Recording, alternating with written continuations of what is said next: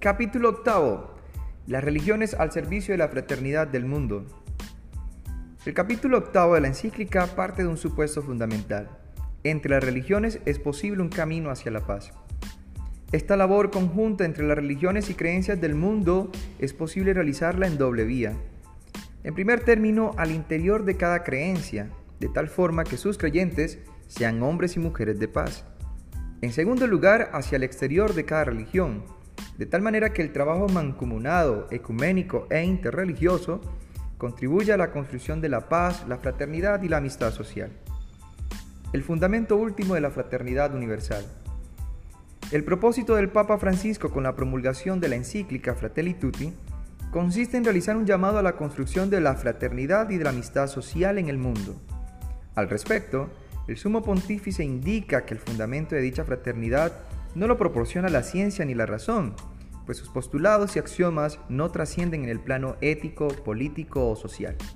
De hecho, el Papa Francisco afirma que la razón por sí sola es capaz de aceptar la igualdad entre los hombres y de establecer una convivencia cívica entre ellos, pero no consigue fundar la hermandad. La fraternidad, por tanto, es un asunto que se construye desde parámetros de carácter trascendental.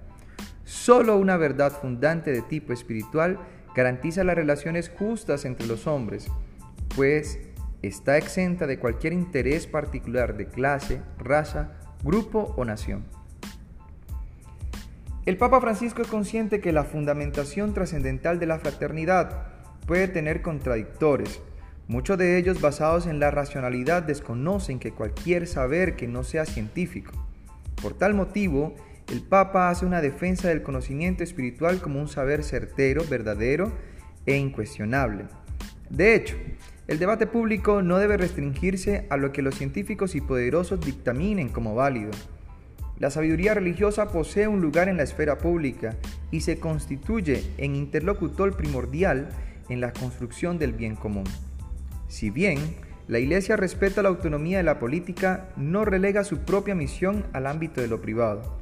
Al contrario, no puede ni debe quedarse al margen en la construcción de un mundo mejor, ni dejar de despertar las fuerzas espirituales que fecunden toda la vida en sociedad.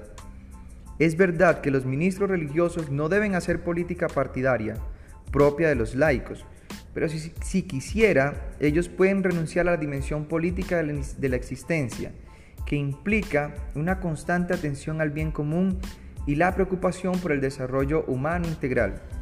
La Iglesia tiene un papel público que no se agota en sus actividades de asistencia y educación, sino que procura la promoción del hombre y la fraternidad universal. El compromiso social de las iglesias y de las religiones del mundo forma parte de su esencia y de su anuncio. Por tal motivo, el Papa en ese capítulo hace un llamado a la colaboración mutua entre las religiones para construir una fraternidad universal cimentada en un principio trascendente, que consiste en la proclamación de la persona humana como criatura llamada a ser hijo e hija de Dios. De aquí surge la fundamentación de la dignidad humana, pues cada hombre y mujer posee una esencia y dignidad innata de carácter inmanente por el hecho de ser hijo de Dios. Esta paternidad común fundamenta la hermandad entre todos los seres humanos. La identidad cristiana. En ese trabajo interreligioso y ecuménico que las religiones deben realizar en procura de la paz y del bien común, el Papa Francisco desea resaltar el aporte específico de la Iglesia Católica. En primer término, el Papa valora la acción de Dios en las otras religiones de tal forma que no rechaza o niega lo que hay de verdad y de santidad en los demás creos del mundo. En medio de esta pluralidad, el cristianismo debe ser consciente que el Evangelio es nuestra identidad. En segundo lugar, la catolicidad de nuestra iglesia implica la capacidad de encarnarse en cualquier contexto. La capacidad que posee el catolicismo de inculturizarse en cualquier contexto le otorga la posibilidad de comprender y asimilar desde su experiencia la evidencia espiritual que posee cada pueblo. Un tercer aspecto consiste en indicar que la Iglesia Católica por naturaleza está abierta al diálogo con otras religiones y con aquellos que no profesan una religión. Con las otras religiones existe un punto de encuentro, la convicción de que Dios, como autor de la vida, que desea un mundo en fraternidad. Por su parte, el punto de encuentro con las personas no creyentes consiste en la proclamación y defensa de la dignidad humana, lo cual brota no solo como fundamento moral y ético de la dignidad, sino que se instaura como un soporte fundante de los derechos humanos. La violencia no tiene cabida en las religiones. El Papa Francisco concluye su encíclica haciendo un llamado a las diversas religiones para que se establezca conjuntamente un camino hacia la paz. El punto de partida para esta labor es la mirada de Dios, porque Dios no mira con los ojos, Dios mira con el corazón y el amor de Dios es el mismo para cada persona, sea de la religión que sea. Desde esta perspectiva, cualquier práctica de intolerancia y discriminación religiosa es inadmisible. Cualquier forma de violencia que se realice en nombre de Dios es reprochable. Cualquier tipo de terrorismo es inaccesible. En realidad, este tipo de prácticas violentas no son causadas por la religión, sino por interpretaciones equivocadas que hacen algunas personas de los diversos textos sagrados. Para todas las religiones del mundo, la vida es sagrada y no admite su destrucción. Nunca una persona espiritual y creyente atentará contra la vida de un ser humano.